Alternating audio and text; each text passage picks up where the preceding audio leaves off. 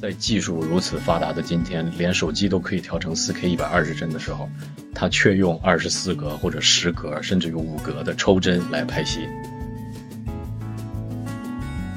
对于任何一个评估体系来说，它都是很奇异的一种存在，但是它却用自己的坚持证明给大家看，哎，这个东西是我表达的，你看到了。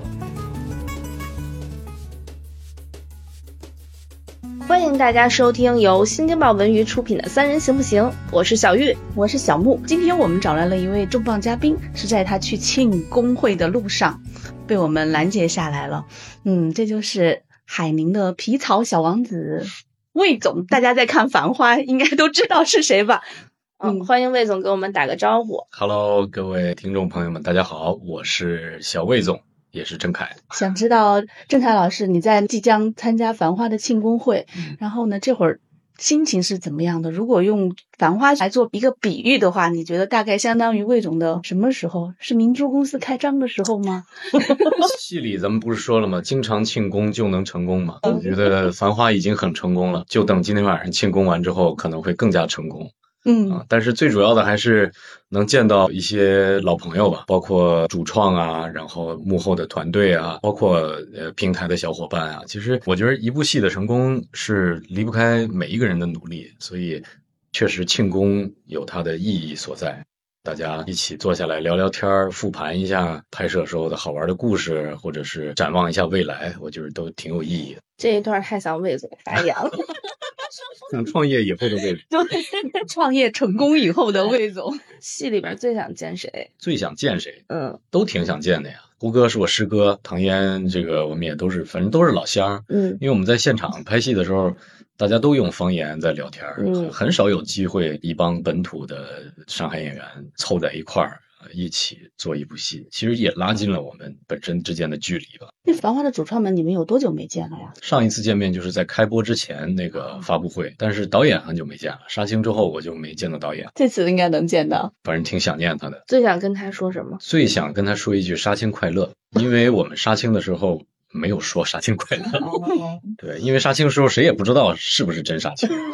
您杀几回？我就杀一回，因为我杀的那时候，他们已经经历了好几次这个杀青，呃，烟雾弹了，就说辛芷蕾杀青了，然后现场又是送花又是放礼炮的，结果又被叫回来。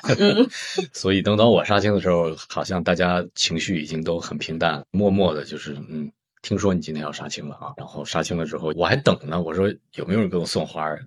结果也没有，就是大家默默的道了一声别，就 彼此回家睡觉了。小魏总杀青的预算都被他们用完了，因为他们杀了好几回。对对对，已经没有热情了，在我杀青。 主要是啊大家内心里也想，这应该。不一定是真的杀青， 大家也见怪不怪了。没想到是真的杀青，现在回想起来，原来那就是真的杀青了。那这里边，你今天打算穿什么去呢？啊今天就生活装就行。他刚才猜测会不会穿皮草去？ 不会不会不会。主要是魏总吧，穿着那种衣服，然后一关车门，这个非常的走红。 对对，那也是人物的一个特性。正常生活当中应该很少人会这样啊，我本人也不会这样， 对吧？这么关门我也心疼，那门会不会 坏？而且我们拍摄的时候，那跑车还是个老古董， 真是我们这里好多的道具啊，嗯、凯迪拉克呀、啊。我的那台叫庞迪亚克，啊那都是很少见的一些古董车。你骑的那个摩托呢，也是个古董吗？都是都是，那摩托那个排气管排出来那个排放、啊，现在肯定是过不了的。 现在环保不达标 了。对，您这段时间自己会用自己表情包吗？会啊，会啊。最爱用的是哪个？最爱用“经常庆功就能成功”。哦，看来很喜欢这句话。呃，这句话我觉得是百搭的，在任何的群聊里边都能体现它的作用，而且很鼓舞人的一句话。尤其到的这个年末了，大家都需要多庆功呀。那那个会用吗？关车门的表情包呀，那个还没给我做。我看网友已经做的都传播了。嗯现在做表情包也很容易，随便截一个片段就可以做。打算用那个吗？可以啊，看看效果吧。如果大家喜欢的话。哎，你那个发型当时是怎么弄的呀？就是魏总的那个发型，那发型就是一个假发套。哦、嗯，其实那个发型我自己仔细看，长达这个三年的周期里边，前期和后期拍摄的时候，稍微还是有一点区别。嗯、刚开始它比较柔顺，因为发胶喷的还不是很多，但是 到后来越喷越多，就有点僵硬。当然刚开始他也不是很听话，不是很服帖啊。到后来就是因为那个就像拍古装戏一样，我们的纱边是要不断的修剪的嘛，啊，越修越薄，越修越薄。后来就是真的是有点这个天衣无缝的感觉。在你的人生岁月里边，有没有留过这样的发型？没有，我哦都没有最吗长可能就留到这个鼻子这儿，已经很了不起了。郑涵老师说，我也是有审美的人，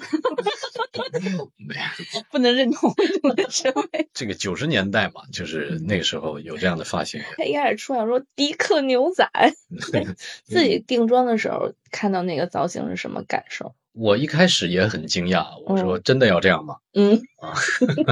后来我觉得导演很坚持，对于我来讲，他可能要颠覆这个演员平时在大家心目当中的一个形象，嗯所以就给我安排了这么一个造型。嗯我觉得哦，那也要尊重导演的意见。嗯 这样的造型有释放出来你内心的某一个平时隐性的部分吗？它的好处是在于我我可以完全跟我个人的色彩隔离开，嗯啊，一旦到了片场，穿上那身衣服，戴上那个头发之后，那就已经不是我了，那就已经是魏总了，很明显的一种区分。所以能够在角色里边儿这么去玩儿，我觉得这个机会也挺难得，那魏总跟你本人其实并不是怎么像，是吧？嗯肯定不像。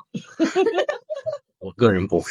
不会那个样子， 一半儿一半儿吧。其实我自己思考，我觉得我有那个人来疯的一面，嗯啊，可能是导演挖掘出了那一面，上海话叫十三点嘛，就是有点神经质的那样的。但是我更多的时候，我觉得我自己是一个 I 人，I 人是比较内向的那个吧，真的吗？真的。大家看综艺觉得好像不是这样的感受。对，就是我也很纳闷儿，就是我可能性格比较分裂，嗯就是有那个很活泼的时候，也有自己一个人的时候就很关闭，好像也不太想跟任何人说话，也有那样的时候。可能正是因为这种比较多变的性格吧，才适合当演员吧。我记得在剧里边有一场码头跳舞的戏嘛嗯，嗯可厉害了，应该是曹母的歌，叫《红尘的吻》。听说王家卫在现场的时候，每一次拍一个场景的戏，通常都会放背景音乐，所以你演这场戏的时候是一直在放这个当时跳的时候还不是这首歌啊？不是啊，，是另一首那个《罗马尼亚小姑娘》，是那首歌，因为那首歌是我给导演推荐的，我说那是我们一个朋友唱，歌词很有意思，导演一听哎很有感觉，所以每次演到魏总比较喜剧的戏份的时候，他都会放那首歌，包括跳舞的那场戏也是按照那首歌的节奏来跳的。后来他们正片当天播出的时候，我一看，我说哎。原来不是这首歌，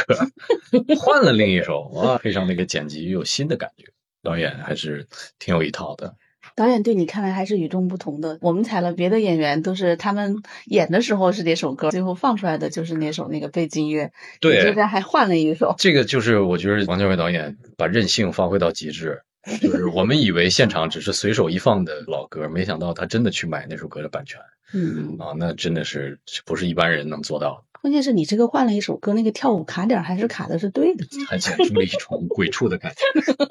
对，那场戏非常有意思。其实这次里边你是一个从海宁到上海来的，嗯那你是要掌握中间的微妙的一个不同吗？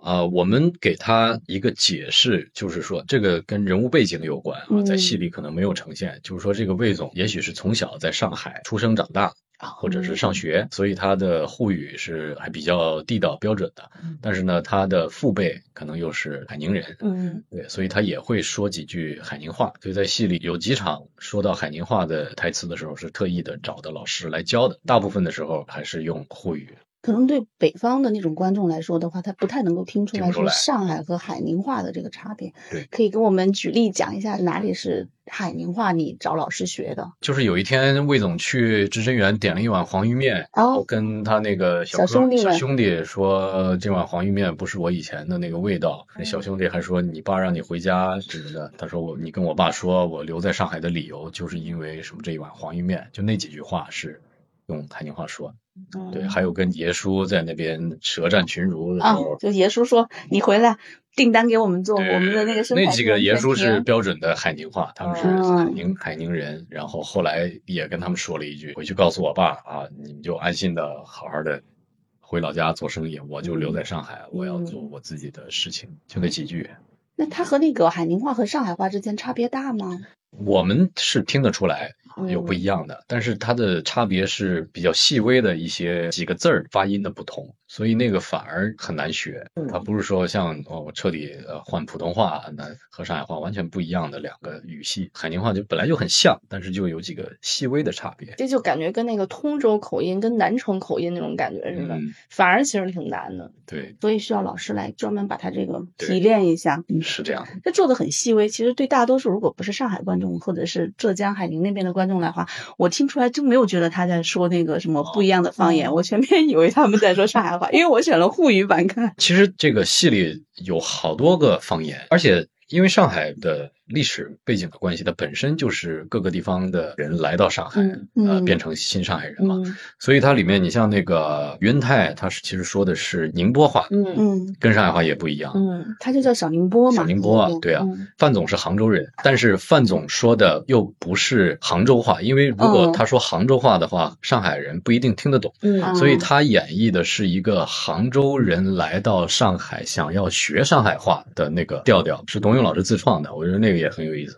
包括后厨还有说扬州话啊嗯，那个扬州大厨嗯嘛，说扬州话，在你们听来可能都差不多。对，哎我能听出范总那个跟大家是很不一样的。嗯对，因为如果我选沪语版的话，就是范总说的那一个话，我是可以不用看字幕可以能听懂的。他在努力的说一种所谓的官话，就是大家都能听懂的话，对所以他后期是不用配音的吧？对对，只有他后期不用配，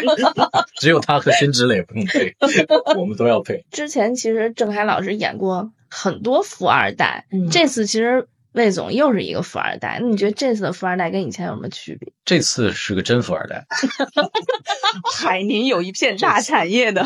因为《繁花》里边的这个情节是很贴近生活的，嗯就是九十年代真实发生的事情。确实，那个时候海宁是所谓有点像上海后方的一个大的一个制造工厂一样的那种制造业很强大的一个城市，所以这个人物他就是一个自己想要努力拼搏创业。但是混不好，却要回家继承家业的这么一个富二代，他这个人物背景是很扎实的，它嗯不它不是虚构的，你可以理解这个人的存在，它是合理的。他真的是不想回去子承父业，做那个很老旧的传统工业，嗯他想要在这里做牛仔裤，对吧？做外贸啊，他觉得嗯这个很洋气啊，他觉得这个才是我们这批人应该干的事儿，而不是说回去继承父辈的产业，好像对他来说没有挑战。啊嗯，所以这个人物背景，我觉得对于这个人来说还是挺扎实的。嗯，还是个有理想的富二代。 可一开始的时候那个是有一点点让人讨厌的一个富二代，对，嗯、出来都要摆阔一下，嗯好显示自己特别的有排场。我看一个影评人吧，他在分析，他说这个其实这个魏总做生意啊，这一套路子拿到今天也是适用，对，是嗯吧？嗯先这个上海话叫欺捧德，先造势，然后博流量。对，嗯他并不关心具体做的是什么业务，对，他先把流量收获之后，然后再具体开展自己的业务。先出名儿。好像现在很多人就就是这样嗯就是这样的，对，但是在当年这个方法好像比较新颖。所以说江浙沪这一带是那种商业发展的很好的，在嗯九十年代、那会儿大家都这么干了，现在这套还是有效果的。永恒不变 的。当然赶上那个时代嘛。这个魏总他虽然这一套生意论在他看来很行得通，嗯但是在搞资本的面前，就是两个维度了。是，所以《霸王别姬》就是他搞出来的一个噱头，然后对马上就让黄河路都知道了这个。对，爷叔不也说了嘛，要有噱头，有派头，还要嗯别苗头。所以要跟那个保总先别个苗头，对，这三点他都做到了，但是效果不是很好。主要还是实业面对资本的时候对，大的那个趋势对，。以及时代不一样。对玩的东西不一样。但是看这个剧吧，就是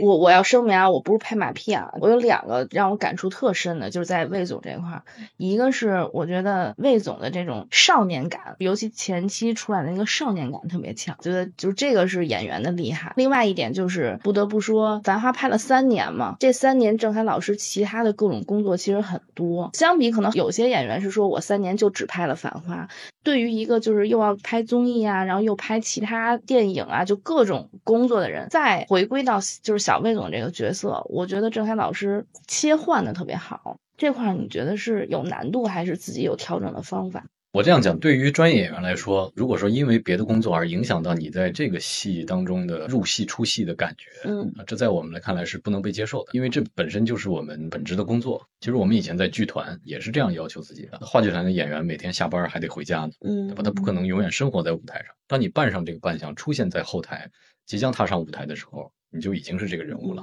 这个是对演员来说最基本的一个要求嗯啊，你不能因为说别的工作而影响这件事儿。何为专业？我觉着并不是说我必须这三年我都得住在这个车墩儿这个片场里才叫专业，对嗯吧？ 而是我每一次出现在这个片场，我以一个最佳的人物状态进入到这个角色里边儿，这才是我们的本质。那这个少年感，你是故意想觉得让他前期有少年感，还是沉浸到角色，他自然而然就带出了这个感觉？这个我我理解嗯的导演的用意啊，就是说，因为你能看到《繁花》这个戏是一个群像戏，嗯啊，每一个人都有自己的色彩，可能魏总也代表了自己的一抹色彩，嗯他的戏份可能不是很多，嗯但是他每一次出场必须得是有效的。所谓有效，就是要把他的这场戏的上场任务给做足。所以说，你会看到前期每一次他出场，好像都是自带这个东南西北风出来的感 觉，但是他每一场戏却有它的功能。表面上看起来这种呃少年感也好，或者这种很跳脱的人物性格也好嗯，其实恰恰就是他的人物的色彩嗯，他代表了一类人。在九十年代有很多这一类的人，嗯但是在这个戏里，只有魏总一个人代表了他们所有，所以他的感觉必须得是每次出场都脚下带风。那您觉得魏总的哪个阶段对于您来说挑战是最大？反而是后期跟汪小姐创业以后，要作为她的后备军支撑的时候，那个时候因为跟前期的那个感觉已经完全不一样了。拍那些戏的时候，记得就是导演也下了很大功夫，大家磨了很久，就说怎么样让这个人有一点反转的感觉啊嗯，跟前面有不一样的感觉。我也问过导演，我说前面都那样了，能拉得回来吗？导演说你你别担心，你别担心，我会给你写的。嗯就是我们的戏是一边拍一边写嗯啊，不是一开始就写好的。所以你刚开始看到的魏总，或者是你刚进组演的魏总，就是那个前面很张扬、很少年感的那个魏总。然后也是在随着这个拍摄过程中间，你才知道魏总原来后面还有这样的变化，甚至于你 都不 知道。哇，甚至对后面的戏，我一开始确嗯实不知道，因为是随着这个拍摄的是慢慢写的嘛嗯。呃，我记得那时候我刚拍完《超越》，整个人的体重是大概一百七十 斤左右去试的戏，导演还让我增肥呢。后来慢慢慢慢拍着还有点瘦了，导演还挺不高兴，说你怎么不接戏了， 变帅 了。嗯所以每个角色有它的功能吧，并不一定说是真的是每一场戏都要去耍帅。我想知道你刚刚说的那个甚至于是甚至于什么？ 甚至于导演要求他更油腻一点，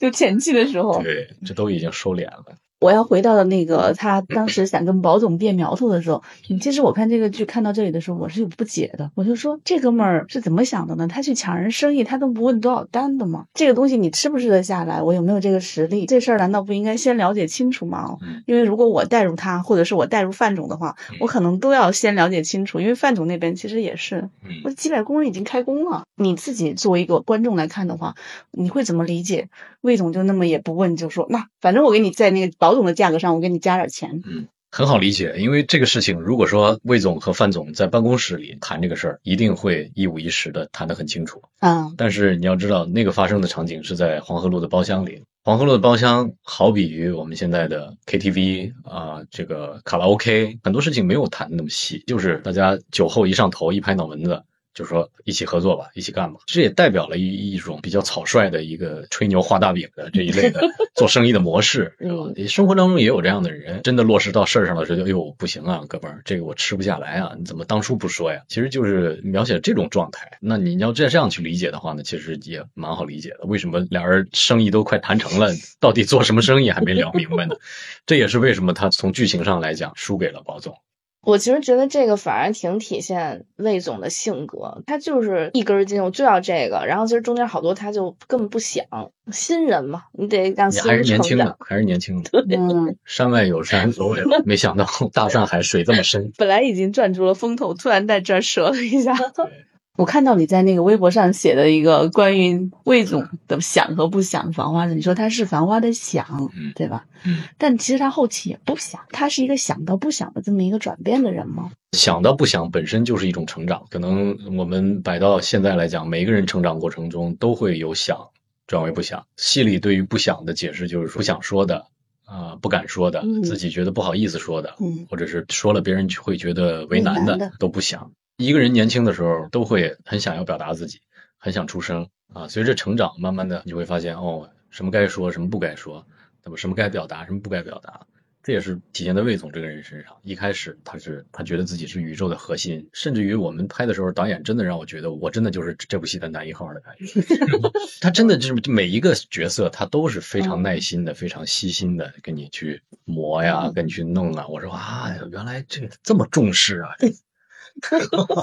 助长了这个魏总的这种气焰。慢慢的成长了，你会发现哦，原来世界没有他想象的那么完美。嗯嗯出来混还是要跌点跟头的嗯啊，跌了跟头之后就不想了，就开始默默的做事了，开始啊默默的帮助王小姐，对吧？默默的去跟海宁的爷叔们去争取权益。啊，默默的为他买机票，默默的给他送机票，尽管每次都非常囧的结尾，又是出车祸啊，又是什么的，反正都是一种比较喜剧的方式吧。但是其实内心那个内核还是有想到不想的那么一个过程。那总结这个魏总想到不想是拍的过程中自己就总结出来了，还是后来从观众的角度总结？只能说拍的时候，我的记忆是感觉是碎片化的，因为零零散散几年的过程，然后真的是后来到了大概配音的时候，我才把自己的戏连起来看了一嗯遍。到了播出的时候，我才跟着观众一起从头到尾追了一遍嗯整部戏。那最后给我的感觉就是，其实他是有想到不想的这个转变。其实我们之前探讨，包括跟看过原著的同事聊天儿，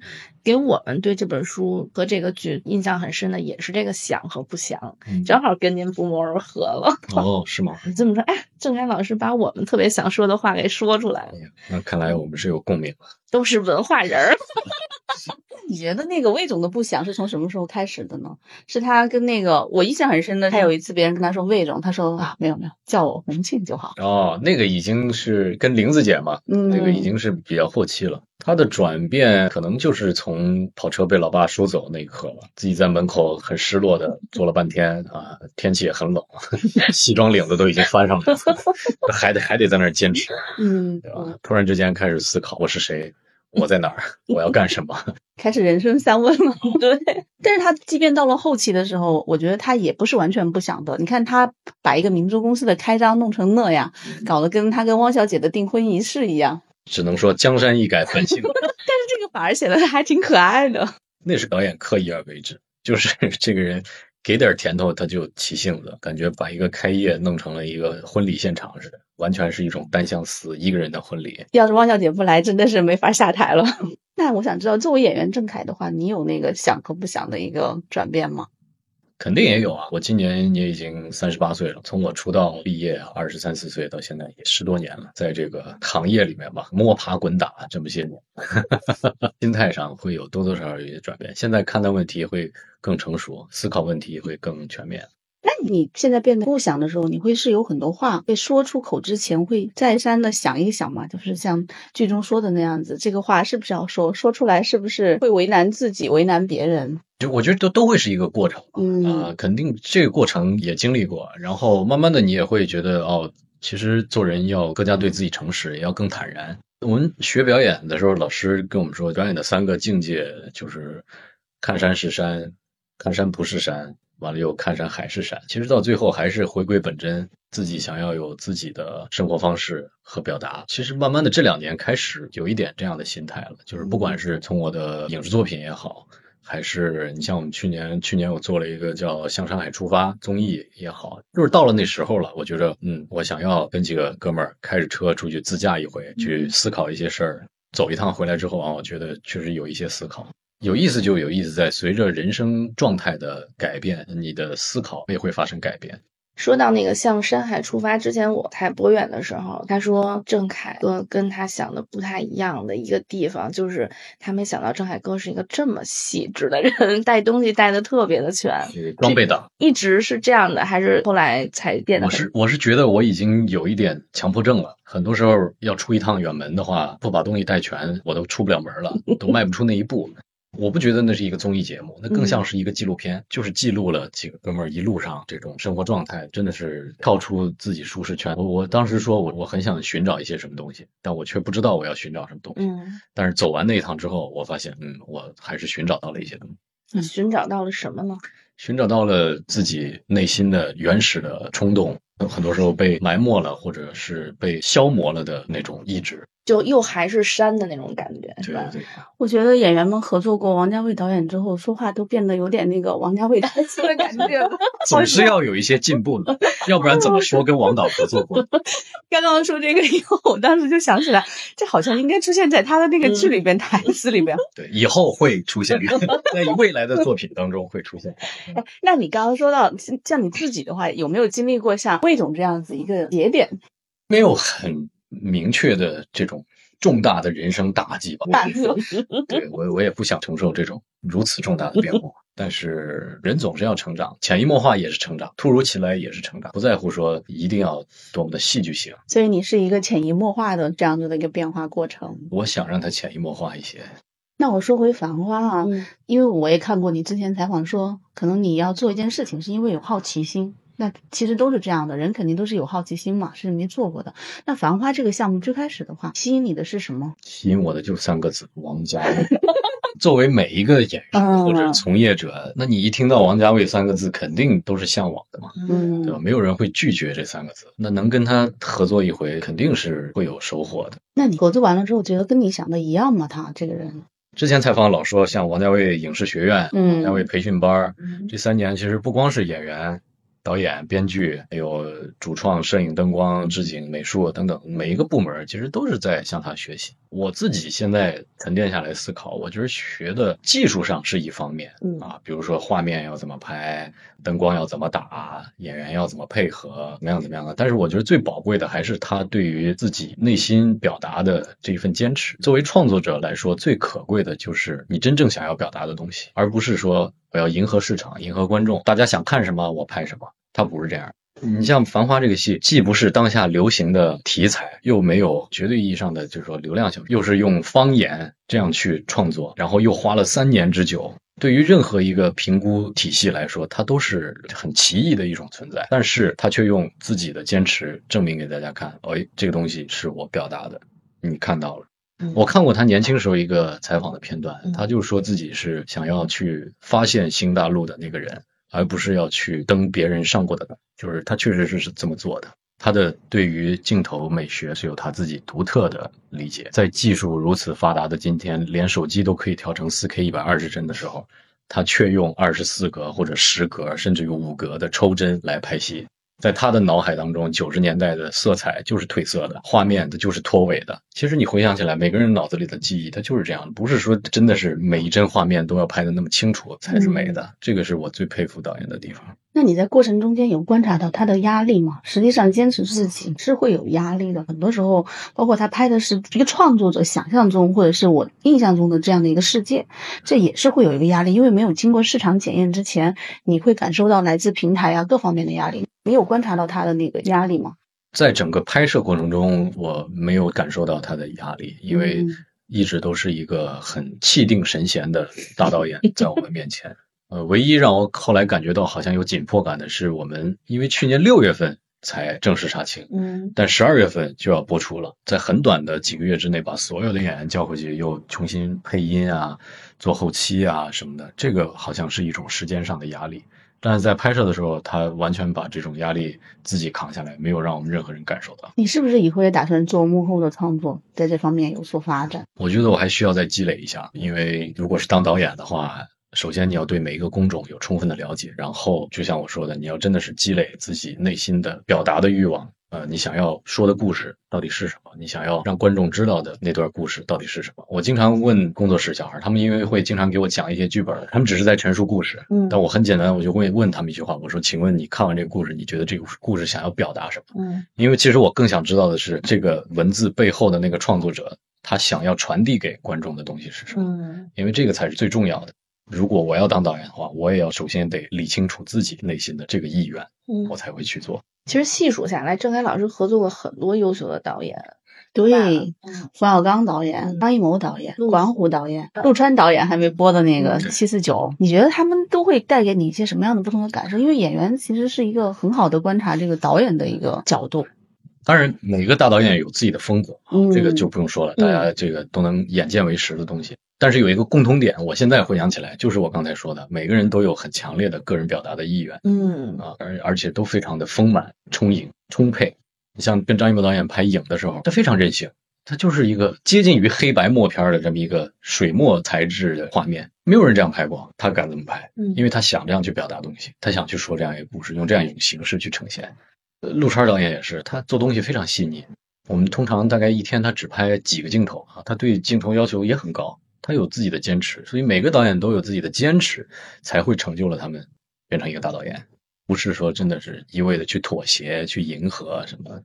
听说《繁花》一天拍八个镜头最多，繁花不止，繁花拍的蛮快的，其实呃，是吗？ 对，但是你架不住重拍，哎，你算是被重拍的少的吗？重拍。我后来我也有点凌乱了，其实 就你叫回去不知道是 对对对，每次都有一些改动，好像不一样，但好像又差不多，嗯啊，都是那些事儿。呃，我们拍的并不慢，真的并不慢啊。我觉得对我来说，我觉得我以为的王家卫导演要比那更慢。这已经超出了你想象中的王家卫的速度了哈对。对对，但确实因为我们是单机拍摄，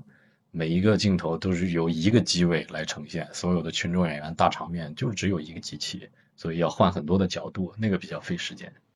你自己印象中哪场戏是你重拍的印象深的？有一场很简单的戏，就是我去买那个去深圳的机票，还是啊在一条街道上，还把人打了？对对对，就就那场戏有一个全景，就是大家在街上走走走。呃，有一天就叫我回去说把那个戏重拍一下啊，我说为什么？然后他们就说导演觉得衣服穿的不太够，说每一个人啊 everybody 包括群众演员哦，都加一件外套。是和季节不太对他就是是跟季节不符，但其实那个镜头可能真的就是一闪而过，嗯对，我就不会记住的那个，但是他就是苛求到这个程度，精益求精。因为我看的时候也重点是看魏总过来跟那个人卖票给他，他觉得吸引到我的是这个情节上面，他去买这个票，然后人家跟他说，他就怀疑人家这个是假的，其实就是保总想借这个票贩子送票给汪小姐，结果他把人揍了一顿，然后进了派出所，这张票也没送出去。